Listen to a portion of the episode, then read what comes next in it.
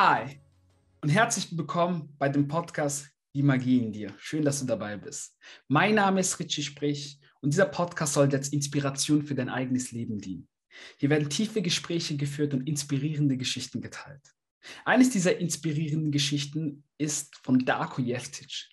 Darko ist Fußballprofi und spielt bei Rubin Kazan in Russland. Darko hat seine gesamte Jugend beim FC Basel in der Schweiz verbraucht und wurde auch dort Fußballprofi. Über Basel ging es dann nach Polen und von Polen ging es dann jetzt nach Russland.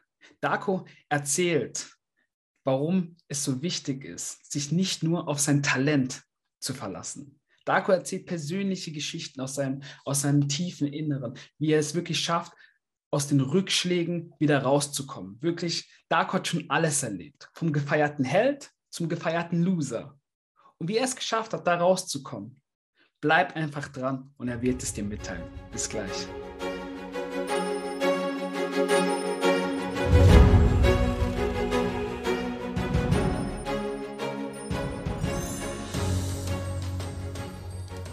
So, Darko. Kapiert. Hast kapiert. Vielen, vielen Dank, dass du dir heute die Zeit genommen hast. Und für mich ist immer sehr, sehr interessant, ähm, auch deine Geschichte. Ich meine, ich verfolge dich auch. Wir kennen uns ja schon seit, seit unserer Jugend. Wir haben ja zusammen beim FC Basel gespielt. Und ich glaube, die Zuschauer würde es mal interessieren, was ist denn deine, erzähl mal deine Geschichte. Wie hat alles begonnen im Fußball? Also, also dann fange ich beim, äh, vom Start an. Es, es fing so an, dass ähm, ja, keine Ahnung. Ich, ich habe gerade erst mal angefangen zu laufen und dann wollte ich immer wieder in den Park, habe angefangen mit dem Fußball zu spielen. Ähm, nach ein, zwei Jahren habe ich schon einen, ja, sagen wir mal so, für ein kleines Kind einen starken Schuss gehabt.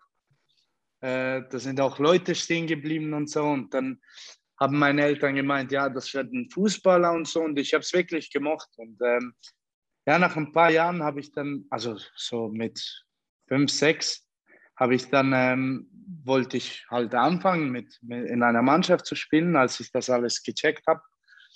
Und ähm, dann hat mich mein Vater angemeldet. Dann hat es mir aber nicht so gefallen, weil ich die Sprache noch nicht konnte. Ich, ich habe zu Hause Serbisch gelernt und, und äh, dann war Deutsch für mich ein bisschen ein Problem am Anfang. Ähm, dann wollte ich halt nicht mehr, weil, die, weil ich halt die Kinder gese äh, gesehen habe, wie sie, wie sie miteinander sprechen und so. Das hat dich dann ein bisschen äh, eingeschüchtert in dem Fall. Genau, genau. Ich hatte Angst bekommen und, und dann wollte ich nicht. Äh, das hat sich dann mit, ja, nach so eineinhalb Jahren oder so, hab, hat sich das wieder geändert. Dann habe ich wieder angefangen. Äh, erstmal bei BSC Old Boys, kennst du ja auch. Ja. ja. Ähm, und dann ja, war ich in der Schulklasse mit, mit, äh, mit, dem, also mit dem Sohn. Sein Vater war Trainer bei, bei FC Basel und sein Sohn hat auch dort gespielt. Und der hat mich dann gesehen und meinte, komm zu uns und so, wir, wir wollen, dass du bei uns spielst und so. Und äh, ja, ich habe, damals war ich noch klein, ich habe halt noch nicht den Unterschied zwischen FC Basel und BSC Olpris gecheckt. Weißt du, ich wusste halt nicht. Du einfach nur kicken, oder? Genau, genau. Und äh, ja, dann haben wir uns, also ich und mein Vater haben uns dann entschieden, dass wir, dass wir mal hingehen, weil eben mein Freund auch dort war und so. Und dann bin ich halt dort geblieben. Und äh, dann habe ich Nikola unter anderem mhm. kennengelernt, der war schon da. Mhm. Und dann nach ein paar Jahren bist du ja auch gekommen. Und äh, mhm. ich glaube, wir hatten eine ziemlich krasse, coole, schöne Zeit zusammen. Absolut. Absolut. Vor allem unser Jahrgang fand, fand ich. Genau, unser Jahrgang war. Eine sehr, sehr gute Mannschaft. Also, was wir auch alles genau. für, für ähm, wenn ich Nike Premier Cup denke, also da. also da Aber wenn du, wenn ja? du überlegst, wie viel, wie viel Kritik an uns äh, gerichtet war nach, nach 91er Jahrgang und 92er Jahrgang, hat man gesagt, die 93er, die sind eh bescheuert die machen nichts und so. Wir hatten halt viele Charaktere in der Mannschaft, so ja. ganz spezielle, denke ich mal. Und, und ich glaube, dann musste irgendwie ein Erfolg kommen, wenn, wenn so viel Charakter in, in einer Mannschaft ist, denke ich mal. Und ja, es war, es war eine geile Zeit, absolut. die man ab und zu mal auch zurückdrehen würde. Ja, ja, absolut. Aber geht leider nicht. Aber weißt du, ich meine, die Zuschauer hören jetzt oder sehen uns auch auf YouTube, für die, die es anschauen. Und die sehen jetzt, wie, gut wir, also wie gut wir uns verstehen, aber dass das nicht immer so war, das wissen die nicht. Ja, ja. Dass in so Mannschaft noch mal Reibereien gab. Verstehst du? Genau, genau, genau. Das ja, das gab es auch viel. Das, ja, das weißt du auch selber. Es ist halt trotzdem eine Konkurrenz und je älter man wird, da, da spürt man die Konkurrenz halt immer wie mehr. Und dann, man weiß, dass halt pro Generation, das weißt du auch selber, dass vielleicht zwei, drei Spieler, wenn es gut läuft, dann vier vielleicht äh, in die erste Mannschaft kommen oder irgendetwas daraus machen. Und ich glaube, das ist dann normal, aber ich glaube, so mit 12, 13, als wir noch klein waren, da, da waren das nicht so unsere ersten Gedanken. Klar will man spielen, aber, aber ich glaube, wir beide haben nie immer gespielt am Anfang. Ja, ja, am Anfang haben wir. Äh, ja. Genau, genau. Und danach kamen halt die Entscheidungen, wo, wo man auch mal nicht spielt und dann, dann ärgert man sich. Aber ich denke, am Anfang waren das halt so, so ein bisschen äh, Kindereien sozusagen, ja, ja, Kinder, Kinderstreitereien. Ja, klar, und da war, war, natürlich auch das Ego sehr, sehr groß. Genau, genau. was genau. Ja nicht zurückstecken war für dich klar, dass du Fußballprofi werden möchtest? Dass ich möchten werde. Genau. Wann war so, ja, wo ich, du gesagt hast, ja, ich setze mir das als Ziel? Ja, das ist schwer zu sagen. Ich, ich weiß nicht. Also ich glaube, mit der Zeit, also wenn du so acht bist, neun bist, dann bist du vielleicht noch klein. Ich kann mich jetzt nicht gut erinnern, so ex, also ist exakt, mhm. aber, aber ich glaube dann so mit elf, zwölf, wenn das alles ein bisschen so, wenn man auch zu den großen Toren rübergeht und, und äh, zu den Spielen der ersten Mannschaft geht und so und das alles mal realisiert, wie, wie schön das ist. Ich glaube, da kam der Wunsch, dass, dass ich es möchten werde, wie, wie glaube ich jeder andere auch. Aber ja, schwer zu sagen jetzt genau wann, aber ich glaube, mit, ja, mit so 10, 11, wenn man das alles so ein bisschen realisiert, vielleicht noch ein bisschen später, dann, dann will man halt je höher, also kommen und, und äh, mehr erreichen. Mhm, mhm. Das Ding ist, was ich, was ich sehr, sehr interessant fand, ist, dass, dass als ich kam, ich hatte immer das Gefühl, wirklich bei dir, du wirst Profi. ich weiß, das war immer, echt immer klar, Darko wird Profi. Ich wusste nicht. Weißt, weißt du, was lustig ist? Dass was? wir schon mal darüber gesprochen haben. Ja. Aber jetzt müssen, müssen wir nochmal darüber Nochmal lachen, ja, für mich schon genau. wirklich klar, Darko wird Profi. Weil du warst schon für mich, in der Jugend warst du schon für mich eine Inspiration. Also du hast ja auch schon vorhin gesagt, mit dem du hast ja schon gut geschossen in den jungen Jahren mit dem linken Fuß. Das, das macht ja heute bis kein. Ich meine, ich antworte ja auch ab und zu auf Instagram, wenn ich so einen Freistoß yeah. sage ich, da hat sich nie was verändert. ja, ja ich glaube, der linke Fuß, der bleibt. Aber die Kondition, desto älter man wird, die Kondition, die Kraft und so, die fehlt dann ab, ab und zu mal ein bisschen. Aber ja, ich fühle mich noch gut, das ist gut und äh, ich, ich hoffe, so lange wie möglich zu spielen. Aber um ja, zurückzukommen zu dem, was du gesagt hast. Ja, ich weiß nicht, Richie, es, es ist, ähm, ich habe das auch gespürt, also gespürt, nicht, dass ich Profi werde, aber dass ich halt schon ein Talent bin in meiner Generation und, und äh, was aber auch viele sind, das, das weißt du ja auch. Und, mhm. und vor allem in Basel, das war so ein Club, der, der dann ab, ja, sagen wir, ab der U13, U14, also mit 13, 14 Jahren dann die, die größten Talente holt aus der Schweiz. Und dann, dann wird das alles enger und schwieriger. Und, äh, und dann ärgert man sich mit, mit 15, warum hat er den, den Vertrag bekommen und ich nicht, weil ich aus Basel bin und der kommt von weit weg und so. Das weißt du ja noch. Das, ja, das war auch schon. das weiß man noch, ja. Genau. Aber, aber ja, ich, ich meine, also so, wie ich wusste, dass ich ein Talent bin, war es auch ein Risiko. Ich meine, ich habe auch die Schulausbildung abgeschlossen, weil ich mir nicht sicher war. Ich, ich wusste ja nicht, was passiert. Und ja, ich hatte auch, ich hatte auch ja viele, viele Schulterverletzungen mit, das hat angefangen mit 17. in einer, mhm. genau, in einer ganz wichtigen Phase, wo, wo, wo man ja, vielleicht ein, zwei Steps bis zur ersten Mannschaft ist. Und, und bei mir hat das mit 17 angefangen, dann hat, hatte ich noch Komplikationen. Äh, man musste wieder operieren und ja, ich hatte vier Schulteroperationen. Das war nicht so einfach. Aber das ist gerade das, was du sagst, Darko. Was, was, was, was macht es mit so einem jungen Menschen in diesem Augenblick? Du bist ja so kurz vom Ziel quasi und jetzt Operation, Schulter, Rückschlag, äh, ein anderer bekommt einen Vertrag. Was, was, was, was, was ist da in dieser Zeit in dir vorgegangen? Also ganz ehrlich, mit, mit, das war das erste Mal mit 17. Also wenn man jetzt von Verträgen spricht, dann damals hatte ich schon einen Vertrag. Mhm noch nicht ein Halbprofi, wie wir das genannt haben, mhm. wo, du, wo du ein Step vor der, vor der ersten Mannschaft bist, aber, aber den, den Jugendvertrag, den hatte ich da schon. Aber ähm, ja, es war vielleicht was in den Momenten nach der Operation, die ersten paar Tage und vor allem nach der, ähm, kurz nach der Operation, war es ziemlich schwer. Aber ich war so fokussiert, ich war so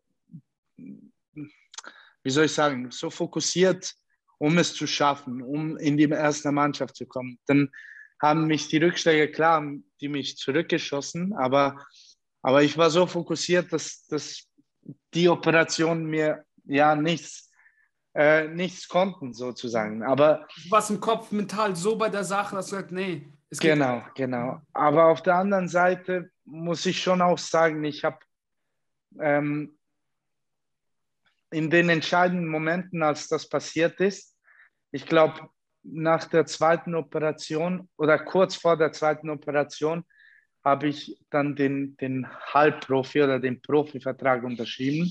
Das war ja schon der Profivertrag, aber das war ja halt, wir haben es so Halbprofi genannt, mhm. weil man immer noch in der Jugend ist. Mhm.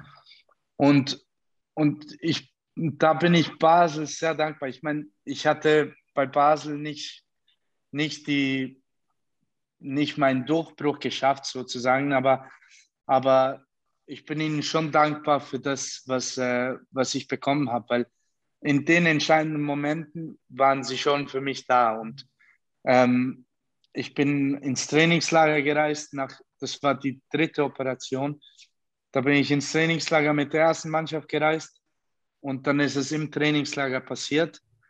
Und ich war noch nicht fix in der ersten Mannschaft. Und dann hat Heiko Vogel, damals der, der Trainer, ähm, gesagt, dass ich, dass ich ähm, in der ersten Mannschaft bleibe. Und weißt, das sind halt so Zeichen, die dir nochmal, die dich pushen. Mhm. Also es war nicht nur alleine ich, es war auch der Verein, der hinter mir stand und, und klar auch die Familie, die Freunde.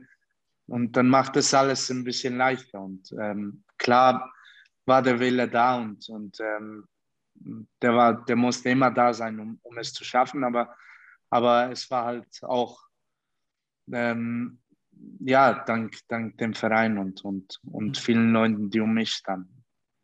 Dann ist Basel, also FC Basel dann schon so ein spezieller Verein für dich im Herzen, also immer noch. Nicht nur, weil du die Jugend dort verbracht hast, auch allein wegen dem, oder? Ja, also ich meine, das ist die Zeit, hat, hat mir, weißt du, andere Leute sehen das vielleicht nicht so. Die, die sagen, ja, ähm, zum Beispiel, also sagen wir mal, nahestehende, aber nicht so nahestehende. So Freunde, die man nicht jeden Tag trifft. Die sagen, ja, du, du hattest kein Glück bei Basel und so und ähm, ja, die haben dich nicht eingesetzt und, und so Sachen. Klar, in, in vielleicht in einem entscheidenden Moment, bevor ich zur Leihe dann nach Innsbruck ging, wurde ich nicht eingesetzt, wo, wo ich denke, dass ich in, in guter Form war und, und schon ja, genug gereift bin, um, um den Durchbruch zu, machen, zu schaffen. Aber ähm, glaube mir, ich, ich habe nie darüber nachgedacht, mhm. nie. Ähm, es ist wirklich, ähm, ich war ihnen so dankbar, dass ich, dass ich, dass diese Momente die Leute hinter mir standen und, und immer noch an mich geglaubt haben und, ähm, und ja, und vor allem, ja klar, es ist, mhm. es ist der Verein, in dem ich aufgewachsen bin, in dem ich zwölf Jahre verbracht habe, glaube ich. Also das ist, das ist klar der Verein, der, der in meinem Herzen ist. Mhm. Und wie war das dann für dich, dann Basel zu verlassen? Ja, ich meine, wie ich gesagt habe, ich, ich habe mich reif gefühlt und ich wusste, ich muss spielen. Ich war damals ja vielleicht 19 oder 20. Ich glaube eher 20. Und ähm, ich bin immer noch, ähm, ja, so zwischen, also ich war in der ersten Mannschaft, aber man hat mich immer noch ab und zu in die zweite Mannschaft geschickt, um Spielpraxis zu, zu sammeln. Dann war ich auf der Bank und dann ist Delgado gekommen, eins meiner Idole, als ich klein war. Und es war extrem schön für mich, in dieser Zeit äh, mit ihm zu trainieren. Das waren vielleicht eineinhalb Monate, aber glaube mir, ich habe auf jeden Kontakt von ihm geschaut. Und ich habe ich hab einfach versucht zu sammeln, in mich rein zu, das, was er macht. Und, ähm, aber dann wusste ich, okay, jetzt ist es Zeit, um, um zu wechseln. Und äh, Stepan Vuleta war ja damals schon in Innsbruck auf Laie, auch von Basel. Und mit ihm hatte ich Kontakt und dann hat er mich darauf aufmerksam gemacht, dass Innsbruck interessiert wäre. Und die haben damals ähm, erste Bundesliga gespielt in, in Österreich.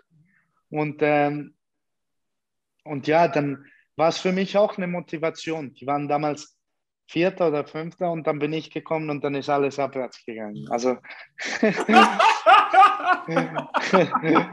dann sind wir am Schluss abgestiegen. okay, okay. Nein, also es, es hat mir sehr vieles leichter gemacht, dass, dass Tierpan dort war und ich war extrem motiviert, dort zu spielen. Ich habe äh, den Trainer kennengelernt, der war, das habe ich gleich gespürt, dass er, dass er ähm, sehr auf mich äh, setzen wird und, und an mich glaubt und, und dann wollte ich das tun. Und ähm, die schwierigere Entscheidung kam danach. Danach war die schwierigere Entscheidung nach Innsbruck, als es dann hieß, ähm, ja, ich, ich sollte zurück zu Basel kommen. Ich hatte noch ein Jahr Vertrag dort. Und ähm, ja, es war klar, ich habe in der U21 Nazi, habe ich, äh, Nationalmannschaft, habe ich, ähm, ich in elf Spielen sieben Tore geschossen und, und fünf vorbereitet. Das war eine sehr gute Statistik, weil das schon, du bist schon ein Step zur, zur A-Nationalmannschaft und da spielt man schon professionell, da spielen viele Talente ähm, aus ganz Europa und das war für mich eine gut, sehr gute Statistik und die hat mir dann ähm, das Angebot aus Posen gegeben. Und ähm, ja, das war ich mir bewusst. Und dann kam eben die Entscheidung, zu Basel zurückzukehren. Da kommt der Paulo Sosa, der kennt dich nicht. Wir haben alle Videos geschickt, äh, auch von dir, aber wir wissen nicht, wer auf dich reagieren wird. Und auf der anderen Seite hatte ich einen Club, der mich leihweise will, auf ein Jahr. Und die mir das Stadion gezeigt haben, das ähnlich für mich ausschaute wie der St. Jakobspark, die mir eine ganze Präsentation von mir aufgelistet haben und, und gezeigt haben und, und mir gesagt haben, dass sie mich sehr wollen und dass sie, dass sie mich. Ja, ich habe es einfach gespürt, genau. Mhm. Und das war dann eine schwierige Entscheidung, ähm, was zu tun. Und, und ähm, ich habe mich dann für, für Polen entschieden. Das war halt einfach aus dem Gefühl, dass ich spielen werde. Und ich war sehr jung und wollte Karriere machen und, und zurück zu Basel zu kehren und, und dann, dass es heißt, ja, du musst wieder in die zweite Mannschaft spielen gehen und so mit der ersten Mannschaft trainieren, das hätte mich extrem zurückgeworfen. Mhm. Das, da war ich mir bewusst, weil ich halt schon professionell gespielt habe, also mhm. auf, auf höchster Klasse halt in Österreich. Mhm. Aber da waren auch schon Riesennamen zu sehen, also Sadio Mané bei Salzburg oder, oder Kevin Campbell, der, der auch in der Bundesliga spielt bei Leipzig. Und, ähm, und ja, dann, dann das, war, das war die schwierigere Situation bei mir. Wie, wie ist es aber jetzt für so einen jungen Menschen? Jetzt komplett, du hast ja dann wirklich komplett dein, dein Umfeld ja aufgegeben und bist dann nach Polen gezogen. Wie, wie, wie war das für dich? Wie waren die ersten Monate? Wie, wie war die Zeit dort? Erzähl mal. Und vor allem, Darko, was, ich, was die Zuschauer auf jeden Fall noch wissen, wie ist es mit der Presse? Da hast du mir auch ein paar Storys erzählt. Danach, das, was ich dir erzählt habe. Genau, genau, genau. Erster, genau, das, wie es dann mit der Presse abgelaufen ist, dann in Polen, dann Schluss, schlussendlich. Aber Was das nicht- nach vier immer so- Jahren. Genau, genau. Was nicht immer so positiv war. Okay. Also, ähm, um zum Anfang zu kommen, es, es war extrem schwer. Also, ich habe es mir leichter vorgestellt, aber die ersten paar Tage waren extrem schwer für mich, weil ich die Sprache nicht kannte. Ich, äh, ich kannte keinen einzigen Spieler dort, also niemanden. Da waren, ich wusste nur, dass dort zwei Spieler aus dem Balkan spielen, also ein Serbe und ein Bosnier, was mir alles erleichtern konnte, konnte aber ich kannte sie nicht. Und dann waren es gemischte Gefühle. Ähm, aber ich muss dir sagen, nach, nach ein paar Tagen habe ich mich schon adaptiert in die Mannschaft. Die Mannschaft hat mich sehr gut aufgenommen. Ähm, ich habe mich schnell angefangen wohlzufühlen. Und, und das war dann sehr entscheidend für, für, für die Zeit, die ich, also die ganze Zeit, die ich dort verbracht habe. Das erste halbe Jahr war extrem erfolgreich für mich. Wir haben zwar in der Europa League Qualifikation ähm, sind wir ausgeschieden in der, glaube ich, zweiten Runde. Aber, aber in der Meisterschaft haben wir es gut gemacht. Wir waren nach, einem- nach, nach einem halben Jahr waren wir auf der dritten Position, aber ziemlich nah an der, am ersten Platz. Und das war auch entscheidend für mich. Lech Posan hat ein Jahr davor, also in der Saison, als ich unterschrieben habe, zweite abgeschnitten. Mhm. Und ich wusste, das ist eine Mannschaft, die, die um den Titel spielen wird. Das hat man mir dort auch gesagt, aber, aber weißt du, ich, konnte, ich kannte die polnische Liga Ja, nicht. Mhm. Erst wenn du dorthin kommst und, und ein bisschen dich, äh, ähm, ja, ein bisschen über, über den Ver- Verein googelst und so, dann erfährt man Sachen, wie zum Beispiel, dass Lewandowski bei Dortmund war. Das, das wusste, äh, bevor er zu, zu Dortmund ging, dort war. Genau, aber das wusste ich zu dieser Zeit nicht, bevor ich unterschrieben habe. Und, äh, und ja, ich, ich habe dann schnell gesehen, das ist ein Riesenverein, der, der sehr professionell arbeitet, der sehr kranke Fans hat, also krank im positiven Sinne. Zwar nicht immer, aber, aber es ist wirklich sehr schön dort zu spielen, wenn, wenn es gut läuft. Mhm. Und, ähm, und ja, und das erste Jahr, eben nach einem halben Jahr, war ich schon zum, zum besten Sechser, Sechser gewählt worden. Ja, cool. Ich habe ich hab oft auf der Acht gespielt, aber ich habe mich sehr zurückziehen lassen, die Bälle geholt und dann das Spiel gemacht. Und dann hat man mich als, als Sechser, bester Sechser der, der Liga gekürt, nach einer halben Saison. Wow, okay. Und, und dann habe ich mir eine Verletzung zugezogen, dann bin ich wieder zurück und dann habe ich gespielt, nicht gespielt, habe dann im entscheidenden Spiel, was uns auf die erste Position das entscheidende Tor gemacht, also das 1 zu 0, wir haben 2-1 gewonnen und ähm, gegen Legia Warschau im Derby, genau, und, ähm, und sind dann Meister geworden nach, nach sechs Spieltagen danach. Und das war eine Riesensaison für mich. Ich, Lech Posen ist davor, fünf Jahre davor, Meister geworden. Und, und ich wurde beim, bei meinem ersten Jahr Meister. Und ja, die, die zweite Saison war dann nicht geglückt. Also wir waren siebter und dann habe ich die schlechte Seite von Lech Posen gesehen. Also die schlechte Seite, das ist eine schlechte Seite, weil Lech Posen halt immer oben mitspielt. Und, und wenn man siebter wird, dann ist das eine, eine katastrophale Saison. Das ist wie wenn Basel, ja, das kann man nicht vergleichen, weil es zehn Mannschaften gibt, aber sagen wir mal fünfter, sechster wird. Das ist wie eigentlich. Das ist katastrophal. Barcelona, Oder Real Madrid, Barcelona, wenn die. die Ja, sagen, genau, genau. Mhm, Okay, okay. Und, und ähm, ja, das war dann ziemlich schlecht. Und äh, dann kamen zwei Saisons, wo ich, wo ich äh, sehr viel, und in der zweiten Saison habe ich dann auch nicht viel gespielt. Und dann war es für mich extrem schwer, mich, mich zu fokussieren, weil ich spiele nicht, es läuft nicht. Alles, alles ist sehr, sehr schwer im Verein. Und, und äh, es war dann nicht eine einfache Zeit, aber danach kam die dritte Saison, wo wir bis zum letzten Spieltag um, um Platz 1 kämpften. Und dann die entscheidenden Spiele, die letzten zwei, das letzte Spiel hat dann entschieden zwischen vier Mannschaften, wer Meister wird. Wow. Das war eine kranke wow. Saison. Ja. Also das heißt, du konntest Erster werden, aber auch gleichzeitig Vierter.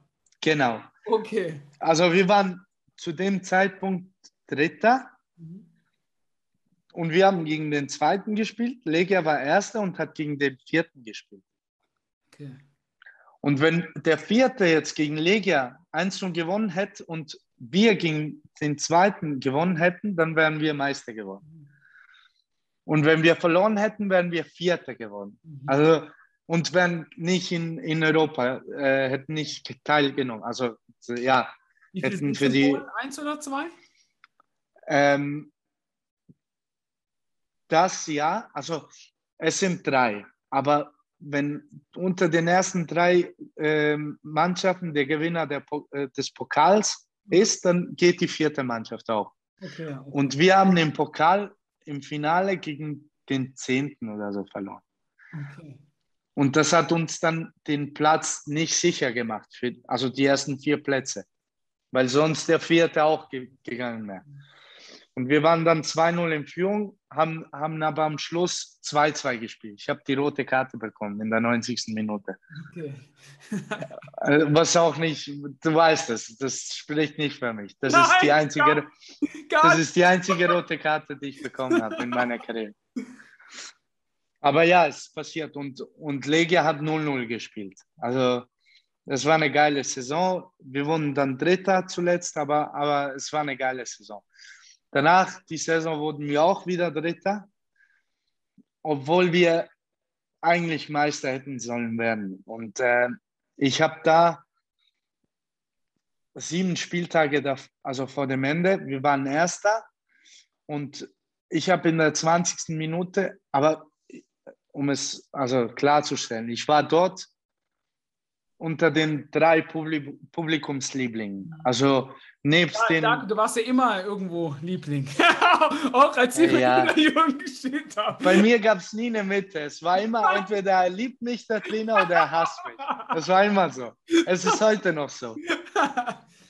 ähm, aber ja, also nebst den all den polnischen Spielern und den jungen Spielern war ich wirklich einer der, der den sie wirklich gemocht haben.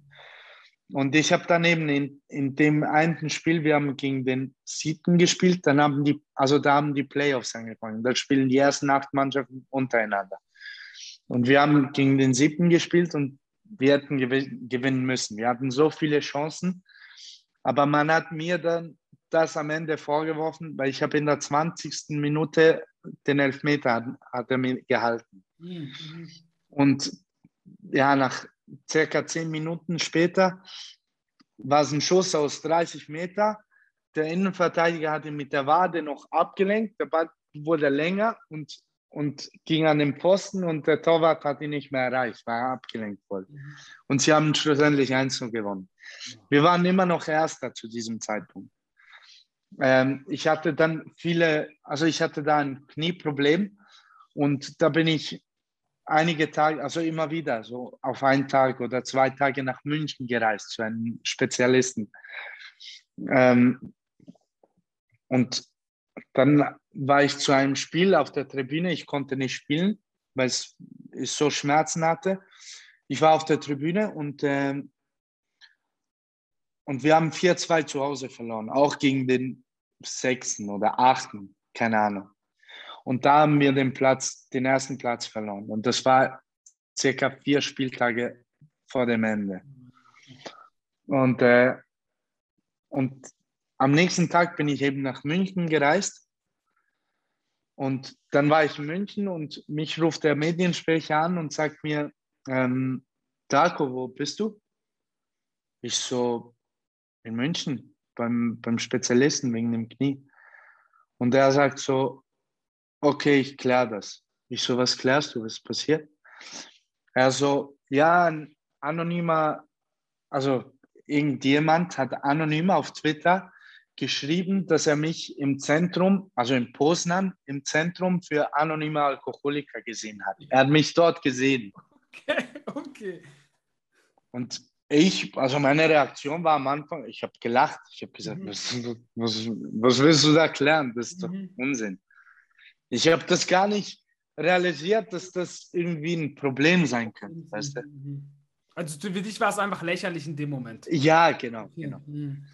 Und ja, dann bin ich zurückgekommen und dann habe ich, ja, irgendwie, ich schieße ein Bild auf Instagram, was auf Story oder, oder auf Instagram und ich sehe da Kommentare quasi, äh, hör auf zu trinken, ähm, ja, so, so Kommentare. Und dann war ich wirklich, dann habe ich angefangen zu realisieren, ey, shit, was, was ist da los, weißt du? So, das ist ja krank. Ich meine, ist da noch etwas passiert oder ich weiß ja nicht. Ja, ja, klar. Und, ähm, und ja, bis zum Schluss war es dann wirklich ziemlich mehr, also ziemlich schwer für mich. Es wurde immer extremer.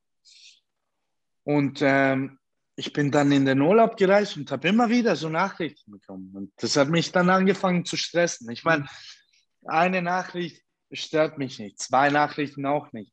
Und ich meine, wenn es Kritik um, um Fußball ist oder so, wenn es Mhm. irgendwie irgendetwas wegen den Penalties oder so, Ja. mhm. ich meine, das ist Kritik, die ich aufnehmen muss. Ich Mhm. bin Profifußballer und das ist ja normal. Mhm, klar. Aber ich meine, irgendetwas, so etwas in die Welt zu, zu bringen, was keine Logik hat, was gar nicht stimmen kann und was, ja, Mhm. das hat mich dann geärgert.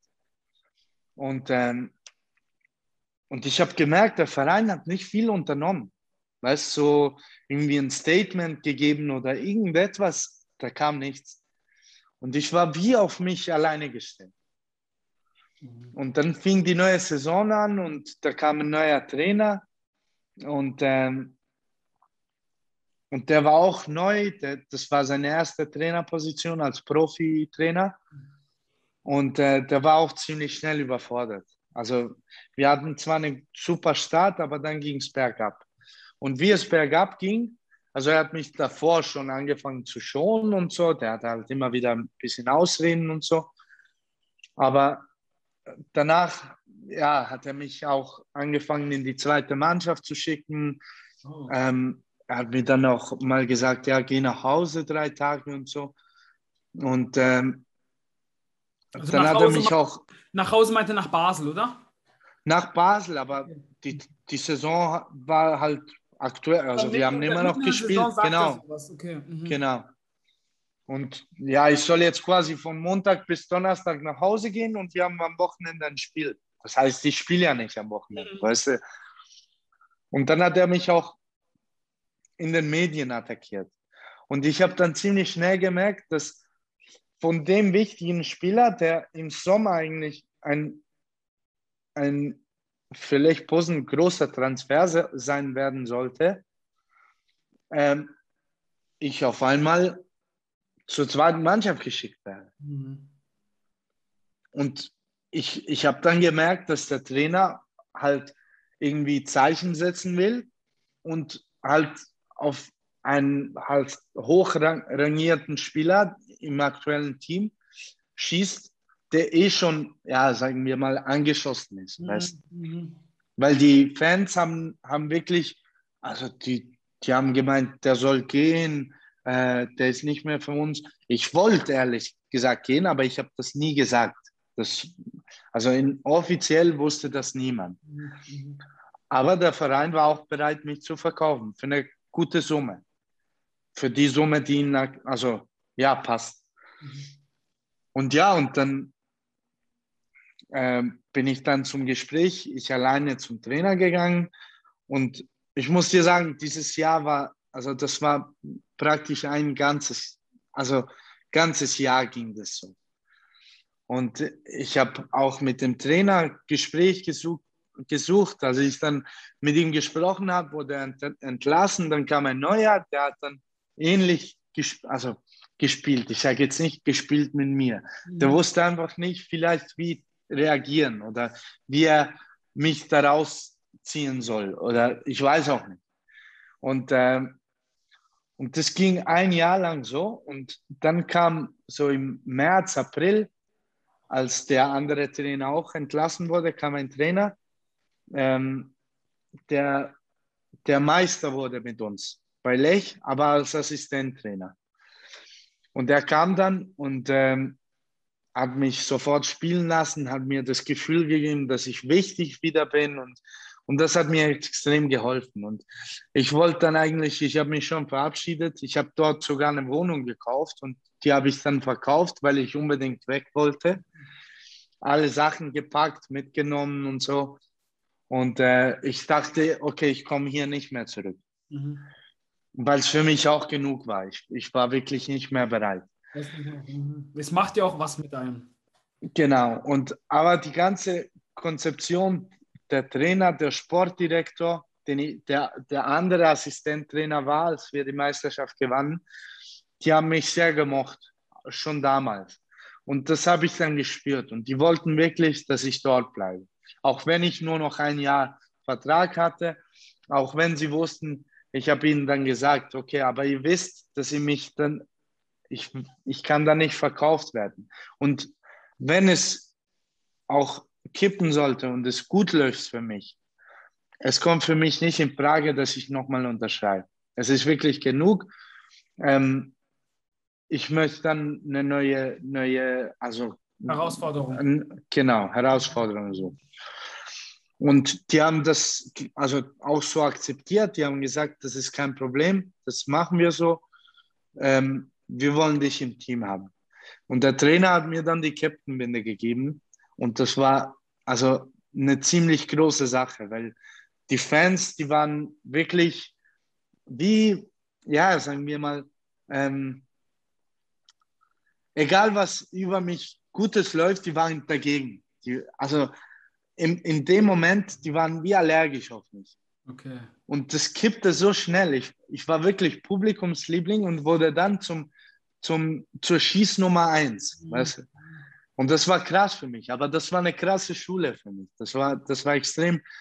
Es war eine schwierige Zeit, aber ich konnte viel daraus lernen. Und, und ähm, ja, ähm, mich in gewissen Phasen einfach ruhig zu bleiben einfach Zeit, die Zeit äh, gehen zu lassen und dass ich das beruhigen will.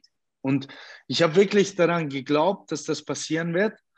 Und es ist dann auch passiert. Und ich wurde in der Halbsaison, ähm, habe ich sechs Tore geschossen und fünf Assists gehabt. Ich war Captain der Mannschaft. Ich hatte eine extreme, ähm, ähm, ja, ähm, wie soll ich sagen, ähm, extrem viel zu sagen in der Mannschaft. Die, die, die Mannschaft hat Verantwortung, die Mannschaft hat mich akzeptiert und, äh, und das habe ich gespürt und der Trainer auch und, und er hat dann, also ich habe dann schnell gemerkt, dass, dass er sieht, dass ich das gut mache. Und ähm, obwohl es nicht einfach war in der mhm. Situation. Und ähm, ja, und dann wollte ich eigentlich gar nicht weg, ich wollte eigentlich bis im Sommer mit der Mannschaft bleiben, weil es mir auch gut ging. Mhm. Und mein Gefühl hat sich dann auch schnell geändert. Ich war zwar, ich war zwar nicht dafür, ich wollte nicht ver, ver, ähm, äh, verlängern, aber ähm, das wussten sie auch, das wussten sie auch nach einem halben Jahr. Aber sie wussten auch, dass ich plane, bis im Sommer hier zu bleiben. Und ähm, und ja, dann kam halt das Angebot aus Rubin. Ähm, und das konnte ich dann nicht. nicht ähm, also ich, ich konnte das nicht wegwerfen. Ich musste das machen. Und, und dann ging ich auch immer wieder zum Trainer und habe hab ihn auch gebetet, dass er mir keine Steine in den Weg legt. Ähm, das ist, glaube ich, auch, auch für den Club ähm, auch etwas ähm, geben wird, weil, weil die haben auch verdient an mir und ähm, ja, ein halbes Jahr später hätten sie nichts mehr bekommen und das war für alle Seiten eine gute Sache.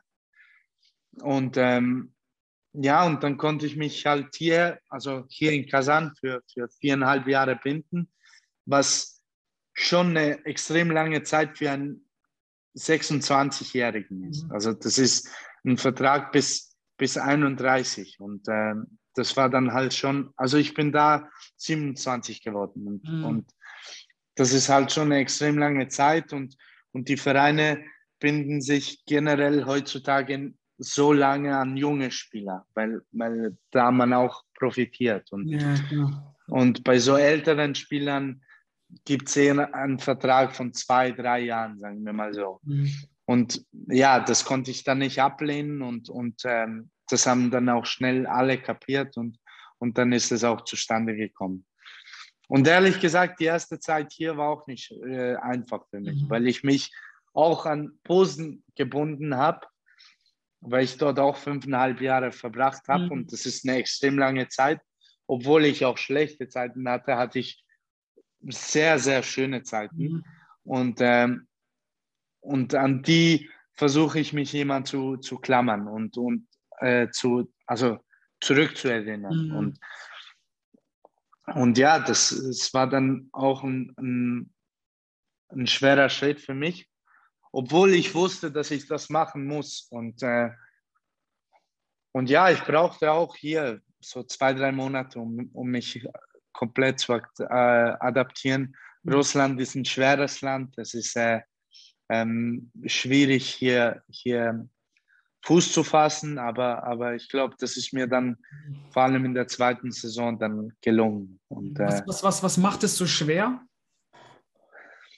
Es ist schwer zu sagen. Die Liga ist sehr schwer. Sie ist sehr ähm, herausfordernd. Sie ist ähm, sehr viel mit Taktik verbunden. Es ist, äh, die, die Mannschaften spielen sehr geschlossen.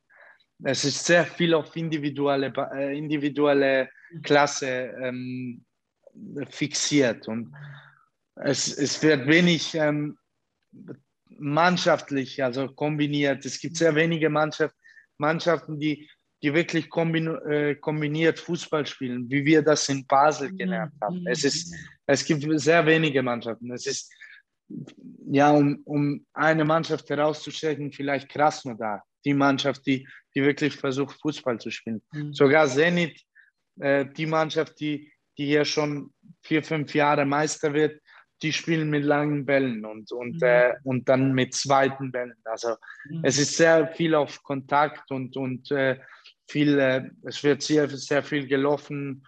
Also es ist sehr, sehr physisch betontes Spiel. Mhm. Darko, wie, das ist ja auch, wenn du, wenn du von Zuschauern geliebt wirst und danach gehasst wirst, wie ist es? Ich meine, du hast ja auch schon Five-Konzerte erlebt und ich glaube, viele, viele fragen sich, wie ist das für einen Profifußballer? Wie ist das? Wie, wie, wie nimmt man das auf? Spürt man das überhaupt? Oder wie, wie, wie, was kommt dir an? Ja, ich denke, jeder Spieler lügt, wenn er sagt, ich spüre das nicht. Mhm. Klar spürt man das und klar hört man das. Ähm, man ist fokussiert auf das Spiel, da gibt es keine Dinge. Und ich glaube, wenn, wenn du, sagen wir mal so, also wenn ich mich zurückerinnere an die Zeit, als, als, ähm, als es für mich, sagen wir mal so, schlecht lief, und da machst du einen Fehlpass. Und ähm, du weißt ja, wie ich spiele. Ich, ähm, vor allem früher. Jetzt habe ich mein Spielsystem ein bisschen geändert. Ich spiele viel einfacher und so. Aber früher habe ich versucht, immer schwierige Bälle zu spielen. Mhm. Bälle, die, die vielleicht niemand sieht, sogar mhm. Mannschaft, Mannschaftskollegen ab und zu nicht.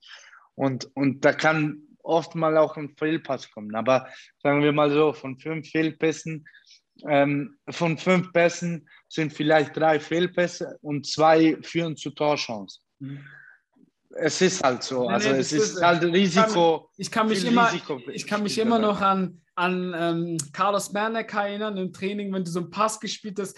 Oh, dieser Pass kostet Millionen. Etienne hat das auch immer gesagt. Etienne war, war der Weltmeister, der, der über Bernecker Spaß gemacht hat. Oder, oder Alex Scharko, der war auch so ein Kandidat. Ja, genau, daran, daran erinnere ich, ich mich. Oder Peter Knebel, der gesagt hat, einmal hat mir jemand im Morgentraining irgendwie einen Pass in, in die Tiefe gespielt. Und dann hat äh, Peter Knebel gesagt, ähm, stopp, stopp, stopp. Und ich kann mich nicht erinnern, wer, der, wer den Pass gespielt hat, aber der hat dann gesagt, ja, du kennst doch mittlerweile Darko. Du weißt ja, dass, dass er kein Spieler ist, der in die Tiefe läuft. Du musst ihn in den Fuß anspielen und dann musst du laufen. So irgendwas hat er gesagt. Ja, ja, ja. ja es, war, es war schon so. Und ähm, ich glaube, ähm, warte, jetzt habe ich vergessen, wo ich stehe. Ah, und eben äh, beim Five-Konzert oder mhm. und dann spielst du vielleicht einen Fehlpass und dann hörst du die Pfiffe und das kann man nicht verbergen. Also mhm. man steckt es weg, man muss es wegstecken mhm. und klar versuchst du dann einfacher zu spielen, aus Selbstvertrauen zu tanken, das Selbstvertrauen sinkt, ist normal. Und dann versuchst du mit einfachen Pässen wieder ein bisschen Selbstvertrauen zu tanken und vielleicht auch die Fans für dich zu gewinnen. Und dann machst du vielleicht einen Dribbling, dribblest einen aus und dann, ja, vielleicht, wo sie dich in früheren Zeiten gefeiert haben, dann sagen sie vielleicht nur, oh, weißt du, aber ja, du klar. spürst es dann, okay, sie sind da, weißt du, ich spüre da. sie wieder. Ja, du hast sie wieder. Mhm. Ja, genau. Mhm. Aber, aber ich meine, klar, ich meine, wenn du, wenn du im Spiel bist, dann bist du, klar bist du fokussiert und, und du hörst das nicht so extrem, wie, wie andere das hören auf der mhm. Tribüne. Aber es ist immer noch da. Und ich meine, wenn du eine Riesenchance hast, dann hörst du, wow, alle. Mhm. Oder wenn du ein Tor schießt, dann jubeln alle und dann ist es laut, also weil es ist wirklich äh, sehr laut im, im Stadion und das hört man und das spürt man, das fühlt man und das lebt man dann ja auch. Und mhm. klar lebt man das auch wenn, wenn, wenn man im Spiel ist und dann Pfeife hört oder, oder jemand dich feiert. Klar gibt das nochmal einen Push für dich, wenn, wenn dich jemand feiert oder so. Weißt, das, ist, das sind normale Sachen. Wie wichtig ist der Kopf im Profisport? Sehr wichtig. Ich glaube, vielleicht das der wichtigste Aspekt. Mhm. Dass man eben ähm, seine Emotionen sehr, sehr ko kontrollieren muss. Dass man ich glaube, ähm, die Emotionen sehr stark auf die Seite, beiseite legen muss. Vor allem, wenn es auch bei wichtigen Spielen, dass man eben die Emotionen nicht weglässt. Die muss man haben, aber ähm, irgendwie ein bisschen bei, bei, beiseite schiebt, dass man fokussiert auf das Spiel ist, auf dein Spiel, auf, auf das, was du zu tun hast.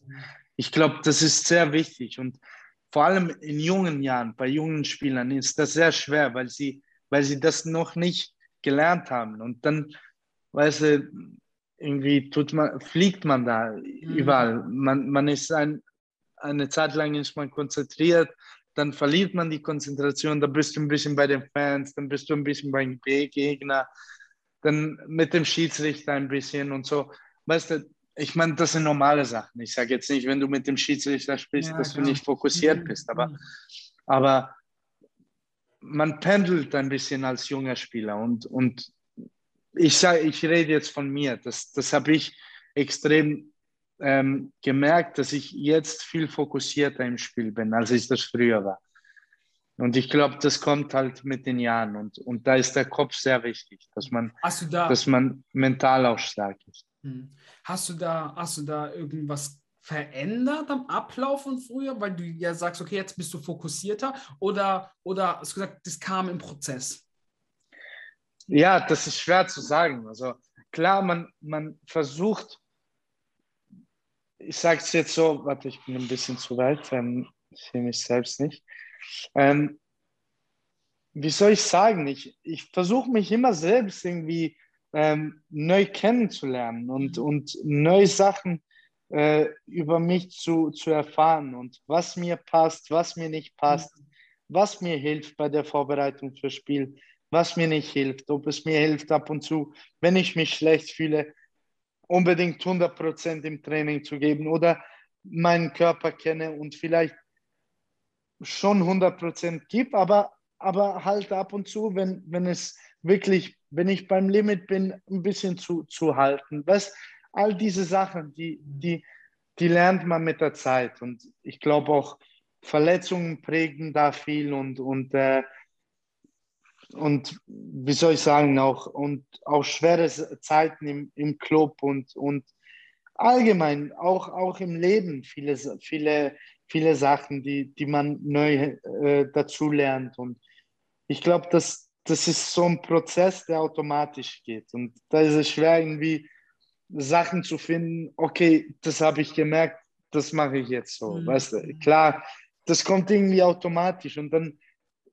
machst du das, obwohl du, du merkst das, aber du hast es jetzt irgendwie im Hintergedanken. Du, du, spürst es irgendwo hinten und dann machst du das automatisch anders oder änderst es, weil es dir nicht passt. Und du realisierst es vielleicht im ersten Moment nicht mal so extrem. Es ist, also was ich jetzt raushören konnte, ist, du hörst jetzt bewusst mehr auf dich und auf deinen Körper. Ja, ja. Also früher war es also einfach auf jeden Fall. los und jetzt Auf hörst du mehr auf diese innere Stimme einfach. Genau, genau. Okay, okay, okay. Ja, klar, macht, macht absolut Sinn. Und, äh, Und du weißt ja, früher, ich meine, es ist ja jetzt auch nicht viel, viel anders, aber, aber durch auch die Verletzungen, die ich hatte und so, also ich glaube, früher hast du mich nie im Kraftraum gesehen. Also ich weiß nicht, wer mich im Kraftraum gesehen hat. Wirklich jetzt. Außer ich hatte, hatte eine Verletzung oder, oder ich weiß nicht, Gehirnerschütterung, die ich früher mal hatte oder so. Aber sonst war ich wirklich selten mal im Kraftraum. Der Kraftraum war ja neben dem Physioraum. Da musste Mhm. man durch die Kraftkammer durchgehen. Aber ansonsten war ich wirklich nie im Kraftraum und ich habe mich sehr an mein Talent irgendwie, ähm, wie sage ich, Festgehalten. Äh, fest, ja, festgehalten. Und, ähm, und das habe ich dann mit der Zeit gelernt, dass ich, dass ich wirklich auch eben meinen Körper kennenlerne und, Mhm. und bewusst bin, dass ich wirklich auch was machen muss, weil sonst werde ich immer verletzt sein. Und ich denke für mich, also dass ich schon ein verletzungsanfälliger Spieler bin, Mhm. aber dass ich das mittlerweile so kontrolliere, dass ich, dass ich wirklich viele Spiele spielen kann, ohne irgendwie eine Verletzung zuzuziehen. Mhm. Und ähm, aber eben, das, das lernt man auch mit, mit der Zeit kennen. Also klar, man ist nie im Sport und im Fußball ist man nie irgendwie, du kannst nie sagen, wann du dich verletzt. Und es, es passiert einfach. Es, es kann im Spiel, kann dich jemand ähm, runtergrätschen und, und ähm, eigentlich alles nur dir die Bänder. Vorbeugungen Genau, einfach. genau. Aber einfach so die Sachen, die man kontrollieren kann, durch den Kraftraum, durch ähm, Regeneration, durch, äh, äh, ich weiß nicht, Dehnen und so Sachen, das kann man ja selbst beeinflussen. Und das habe ich mit der Zeit gelernt, was ich mit der Zeit auch angefangen habe zu, zu machen und, und äh, ja eben auch umzusetzen. Mhm. Ich weiß, ja, dass viele Vereine mit Mentaltrainern arbeiten. Arbeitet ihr auch mit Mentaltrainer? Also hier haben wir keinen. Und ich muss dir ehrlich sagen, jetzt bin ich, ja, sagen wir mal, seit neun Jahren Fußballprofi. Ähm, ich hatte nur einen kurzen Moment, als der Trainerwechsel stattfand in Lech Posen. Der eine Trainer hat dann einen Mentaltrainer mitgebracht und ähm, der hat uns dann gezwungen, irgendwie ein oder zwei Termine mit dem Mentaltrainer ähm, zu haben. Wenn man dann mehr hätte, also haben wollen, dann, dann hätte man mit ihm das vereinbaren sollen. Aber ich muss dir ganz ehrlich sagen, ich habe mich nie für mental schwach gehalten. Das heißt jetzt nicht, dass ich vielleicht keine Hilfe gebraucht hätte in gewissen Momenten von einem Mentaltrainer. Aber ich, ganz ehrlich, ich, ich, äh, für mich halte ich es nicht, für, also halte ich nicht viel vom Mhm. Mentaltrainer. Mhm. Was ich, also ich will das nicht abstreiten. Es Mhm. ist, ein Mentaltrainer kann sehr, sehr hilfreich sein. Der hat vielen Spielern geholfen und wird auch vielen Spielern helfen. Mhm. Ich glaube einfach, dass wenn man einen Hilf äh, Mentaltrainer will, dass man hundertprozentig ähm, sich also entscheiden sollte, mit ihm zu arbeiten. Und wenn man irgendwie, Mhm. irgendwie Gefühle hat, dass das nicht klappen kann, dass, weißt du, wenn du Ich weiß, was du meinst. Ich hast, weiß, was du meinst. dann, dann bin ich überzeugt, dass das nicht klappt. Nein, nein, ist auch so. Das ist wie bei ich, wenn ich Coachings gebe und der kommt jetzt, jetzt schon zu mir und hat schon so eine Fresse und hat gar keinen Bock, dann will ich den auch nicht haben, weil, wie du schon sagst, es bringt dann nichts. Es, dann werde Ja. ich ihn auch nicht irgendwie mehr mental stärker machen können. Das ist absolut Genau. recht. Es muss schon von einem selber herauskommen. Genau, genau. Mhm. Und ich denke, wenn, wenn, wenn wir jetzt dein Beispiel nehmen, wenn jemand zu dir kommt und, und der spürt in einem Moment, okay, ich bin nicht einverstanden mit, okay, klar hat man Meinungsverschiedenheiten, Aber wenn er an dich zweifelt als Mentaltrainer, in einem Augenblick, glaube ich, dass, dass das nicht funktionieren kann. Also man muss wirklich daran glauben und, und der Person extrem vertrauen können und, und sich extrem geben, der Person. Ja, du musst dich ja auch und, irgendwo öffnen, das ist ja auch Genau, so. öffnen, mhm. genau. Und, und dann glaube ich sehr, dass das hilfreich sein kann. Und, und, äh, aber eben, man, man muss, eine, muss ein Vertrauen, also eine Verbindung haben zu der Person.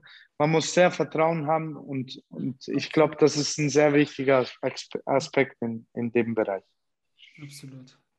Darko, wie ist denn das Leben als Profifußballer? Was, was macht man denn so?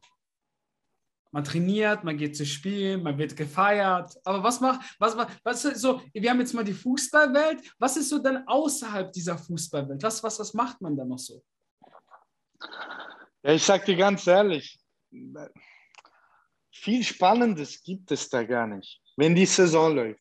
Mhm. Also ich muss dir ganz ehrlich sagen, ich glaube, da spreche ich nicht nur für mich als Fußballer und äh, viele Leute, die die vielleicht äh, Fußballer kennen, Profifußballer kennen, die, die ähm, auch irgendwie im Ausland spielen oder so, die sind dann wie, wie Hunde, die du, die du in, de, in den Urlaub, also wenn wir Urlaub haben, den Hund, den du loslässt und dann rennt er überall. so sind wir. Geil, geiles Beispiel. ja, weil, weil es wirklich so ist. Und mhm. ähm, ich glaube, wir müssen halt auf sehr vieles verzichten durch die Saison, weil, weil wir, du bist halt am Weekend bist du sehr, also bist du fürs Spiel gebunden. Du, du mhm. fliegst dann zum Spiel, hast das Spiel, am nächsten Tag, ja, sagen wir, okay, wenn es Freitag ist, dann, dann hast du vielleicht am Samstag, wenn du gewonnen hast, am Freitag hast du vielleicht Bock, okay, gehst du raus oder so. Oder vielleicht am Freitag, wenn du, wenn du gleich zu Hause spielst oder so. Das sind Sachen, wo, wo man sich so ein bisschen relaxed. Aber ansonsten, also bin ich extrem ans Training gebunden, an, an, an die Spiele. Mhm. Also ich bereite mich praktisch den ganzen Tag heute. Ich hatte das Training heute. Es war extrem heiß. Und heute ist mir was passiert, was sehr lustig ist. Und ich muss dir dann die Bilder zeigen. Okay. Dann, dann wirst du es verstehen. Okay. Ähm, aber es war extrem heiß und dann bin ich nach Hause gekommen. Ich war so hin. Ich muss mich einfach hinlegen. Und ich habe den ganzen Tag zu Hause gechillt. Ich habe dir gesagt, ich habe Fußballmanager gespielt, ja. habe ein bisschen äh, Fernseher geschaut und, und jetzt spreche ich äh, mit dir. Also, also diese Sachen, gegessen. wo einfach auch mal zum Runterkommt, wo man nicht die ganze Zeit den Kopf benutzen muss, wo man einfach auch mal genau. abschalten kann. Mhm. Einfach runterfahren, genau, genau. Und, und so sehen viele Tage bei mir aus. Also jetzt haben wir zwei Tage strenge Trainings. Morgen eben, ich bereite mich jetzt schon fürs morgige Training vor, weil es ziemlich hart wird und es ist ziemlich heiß da draußen im Moment. Und, ähm, und dann nach dem morgigen Spiel was habe ich morgen vor? Ich gehe zur Massage, ähm, Kryokammer und da, da läuft schon die, die Regeneration für, für Spiel. Also wir nähern uns schon dem Spiel. Übermorgen ist ein leichtes Training und, und schon am Samstag haben wir das Vorbereitungstraining, also das mhm. letzte Training vor dem Spiel und dann reist du danach und bereitest dich eigentlich mental auch nur für, das Spiel vor. Und, mhm.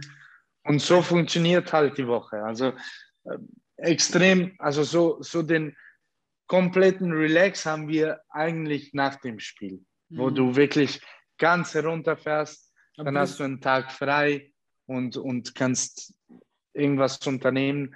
Aber jetzt bin ich im Moment auch alleine hier, da, da unternehme ich auch nicht so viel. Vielleicht gehe ich mit mit ein paar Mannschaftskollegen, mit den Balkan Boys, gehe ich mhm. was essen oder so, trinken einen Kaffee, plaudern ein bisschen rum und, und das war's dann. Also man, mhm. man hat da nicht, nicht viel Bock und, und auch nicht so viel, also so viel Kraft, um, um irgendetwas da Großes, also mhm. irgendwie zu unternehmen. Ich meine, ich, ich meine, was, was hältst du von diesen Aussagen, dass Fußballer zu viel Geld verdienen? Weil wenn ich das jetzt höre, was ihr eigentlich weil du sagst, nach dem Spiel könnt ihr mal chillen, aber das, was du ja danach noch machst. Du sagst zum Beispiel, morgen gehst du nochmal zur Massage, zum Beispiel nach dem Training. Das ist ja schon wieder Vorbereitung, schon wieder aufs Wochenende, aufs Training. Auf, äh, verstehst du, ich meine? Also, ihr seid ja, ja, ständig, eigentlich arbeitet ihr irgendwo auch ständig die ganze Zeit, oder? Aber ihr müsst ja immer gucken, dass ihr on fleek bleibt, also dass der Körper wirklich immer, immer mitmacht.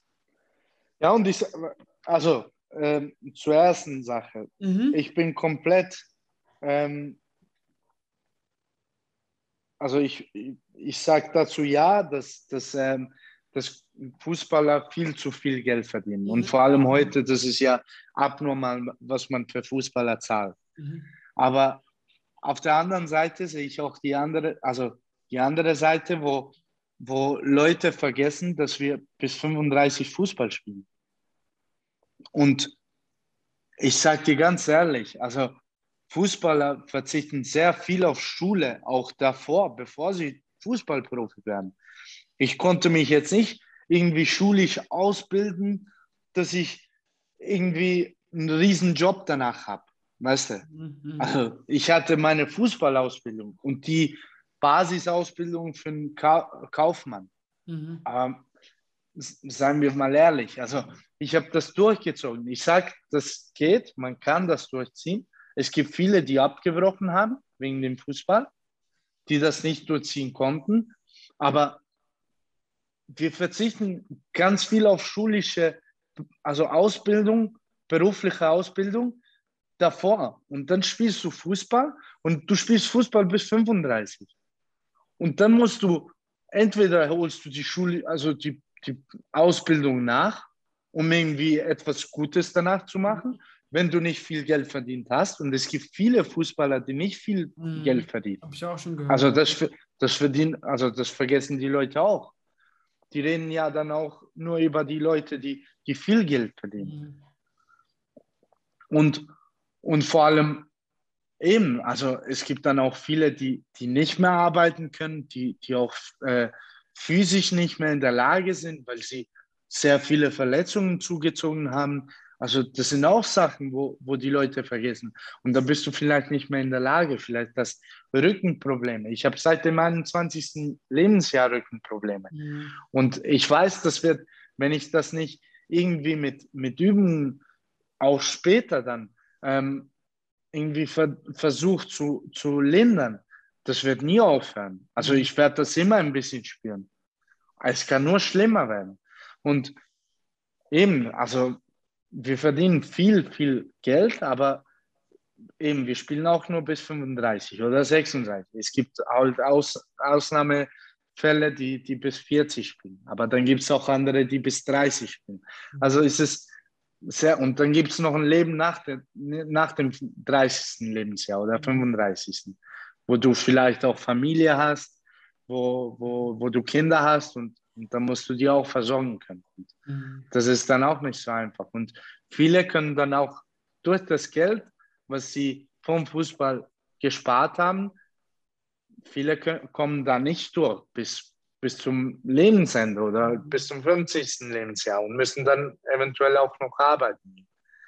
Oder eben sich ausbilden und dann, dann erst arbeiten. Also mhm. es ist nicht so, so einfach und ich ich unterstütze beide Seiten. Beide Seiten. Mhm. mhm. Genau. Du hast gerade perfekt gesagt, ähm, nach 30, 35, je nachdem, wie lange man spielt. Was, was, was hat Darko danach geplant? Ich weiß es ehrlich gesagt nicht. Okay. Ich muss dir ehrlich sagen, wenn ich ähm, das, was ich so über Fußball gelernt habe und das, was ich weiß, eh schon wusste und halt die ganze Fußballintelligenz, die hier im Kopf ist. Wenn ich heute gewisse Trainer sehe, dann sage ich mir oft, ich muss Fußballer, Fußballtrainer werden. ich muss es einfach ja. tun. Weil ich einfach viele Trainer nicht verstehe. Weil ich nicht verstehe, aber auf der anderen Seite, wenn du Fußballtrainer wirst, dann hast du das Ganze, was du als Fußballer hast, mal zwei danach. Mhm. Also du hast nicht mehr Quarantäne vor dem Spiel, du hast nicht mehr Reisen. Also du hast es immer noch. Mhm. Äh, die Trainings jeden Tag. Was kommt? Die Trainingslager. Ähm, all die Sachen und dann kommen auch noch die Trainings vorbereiten, mit den Spielern sprechen. Du bist, du bist praktisch, also ich bin jetzt schon extrem für den Fußball gebunden, aber ich sage dir ganz ehrlich, ich komme nach dem Training nach Hause, ab und zu bin ich froh, weil das Training gut lief, ab und zu ärgere ich mich so extrem, weil das Training so schlecht war und mich ein paar Spieler oder der Trainer aufgeregt haben.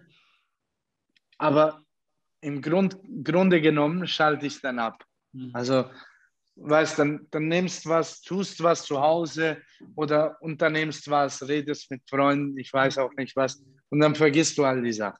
Aber als Trainer denkst du eigentlich wieder an das Training morgen, was du vorbereitest, ne? was du, ähm, was du den Spielern sagen solltest, mit wem du sprechen sollst. Das ist ja extrem. Das ist wirklich ganz viel Arbeit. Und ich weiß nicht, ob ich, ob ich dafür bereit sein werde. Also es ist noch früh dafür zu, zu also darüber zu denken. Ich habe viele Gedanken. Ich denke sehr viel darüber nach. Auch in andere ähm, auf also andere Wege, die, die vielleicht nichts mit dem Fußball zu tun haben. Mhm. Aber ich habe mich noch nicht entschieden. Also ich, ich weiß noch nicht heute, was ich, was ich tun werde. Was ich bestimmt machen, also tun werde, ist, dass ich mich ausbilden werde, also für, für die Trainerlizenzen und so. Okay. Die werde ich bestimmt machen. Und, und äh, das kann ich ja dann, also vor dem Karriereende dann tun. Das wird wahrscheinlich ein bisschen leichter sein, wenn ich eventuell mal in die Schweiz zurückkomme zu spielen oder, Ist das oder eventuell. Mal wieder zurück in die Schweiz? Ja, ich sag mir entweder Schweiz oder Serbien, einfach näher an, an zur Heimat, okay. sagen wir mal so. Mhm. Ob das jetzt näher an Serbien ist oder näher an, äh, zur Schweiz ist, weil ich mich doch auch in Serbien sehr wohl fühle und, und ähm, auch dort sehr viel Zeit verbringe aber ähm, einfach ein bisschen näher zu sein. Mhm. Es kommt natürlich auch von meiner Gesundheit, also es, es hängt viel von meiner Gesundheit ab, also wie lange ich durchhalte. Aber ich bin jetzt mal bis 31 hier gebunden und äh, dann schauen wir mal. Also ob ich hier bis zum, zum Vertragsende bleibe oder, oder ein bisschen mhm. früher gehe oder das weiß ich jetzt im Moment noch nicht. Ähm, aber ehrlich gesagt, Basel ist schon noch eine Option, die, die für mich also so eine äh, noch nicht erfüllte Mission ist. Sagen wir mal so. Mm. Ob das zustande kommt oder nicht, das weiß ich heute noch nicht. Vielleicht ist es im Moment nicht real, aber man weiß nie. Man sagt niemals nie und äh, man weiß nie, wo, wo als Fußballer vor allem, wo, wo dich wo die Reise dein, der Weg, genau, wo die Reise hingeht. Ich, ich, ich kann mir auch nicht vorstellen, dass ich nach Russland komme. Das, das wollte ich gerade fragen.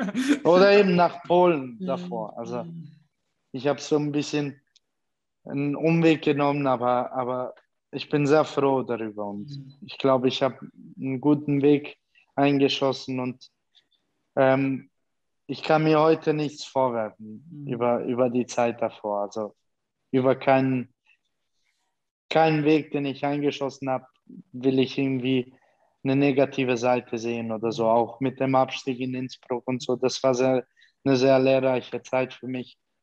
Oder eben die Sachen in Polen und so. Das, das war alles, alles Schule für mich. Mhm. Zwar ohne Diplom, aber, aber, aber, ja. aber eine gute Schule.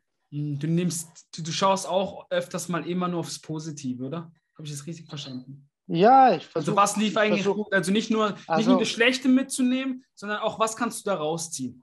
Ja klar, also die positiven Sachen, ich versuche mich sehr extrem an die zu, zu greifen. Sorry, sorry, sorry, das Telefon fällt, aber ich bin zurück. Ähm, ich versuche mich sehr an den, den positiven Seiten zu halten und, und irgendwie weißt du auch, wie es zu den positiven Zeiten gekommen ist, was ich dafür unternommen habe, was ich gemacht habe. Einfach alles zu analysieren und, und möglichst lange das Positive zu halten. klar kommen Rückschläge und klar kommen auch negative Zeiten. Das ist normal.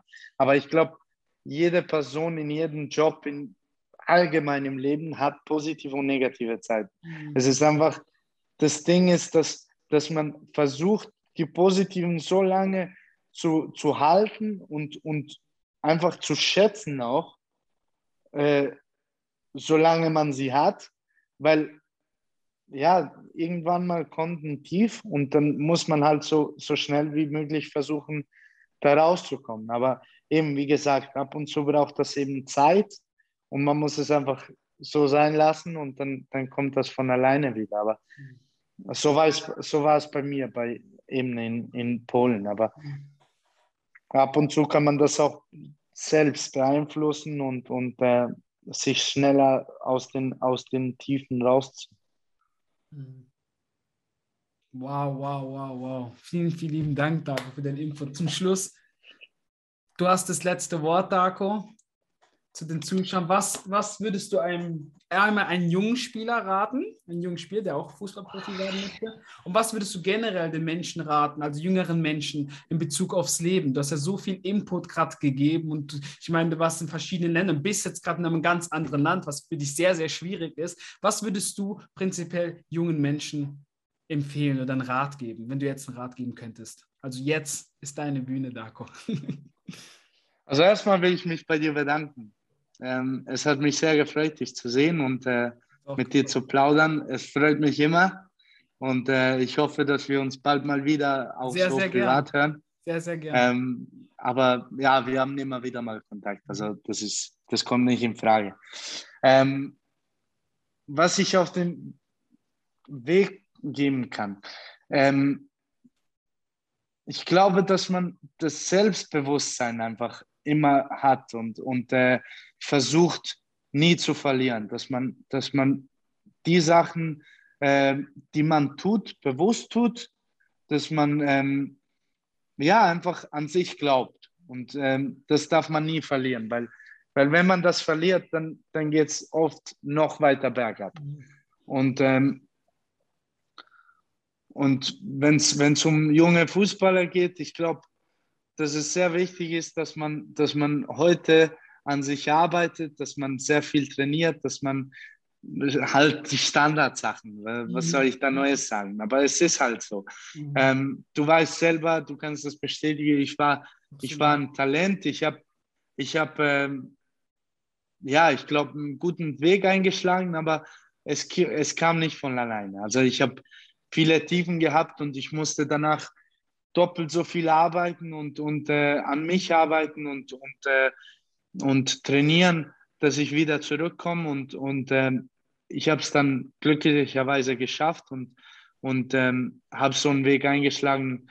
Ähm, ich hoffe, der hört hier nicht auf, aber mhm. ähm, ich bin ja erst 28, also ein junger Mann.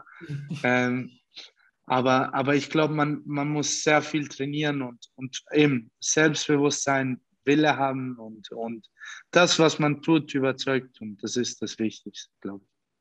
Absolut. Wow, vielen, vielen lieben Dank, Darko. Dankeschön. Danke für das Ich danke dir. Ich danke dir, Bruder.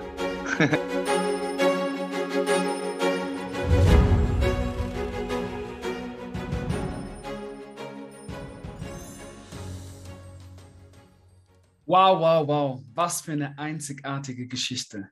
Ich hoffe, die Folge hat dir gefallen und du konntest für dich etwas persönlich mitnehmen und so Inspiration tanken. Wenn dir diese Podcast-Folge gefallen hat, dann würde ich mich sehr, sehr freuen über ein Feedback. Entweder hier, wo du es gerade hörst, oder, oder auf YouTube, wo, wo du mich gerade siehst.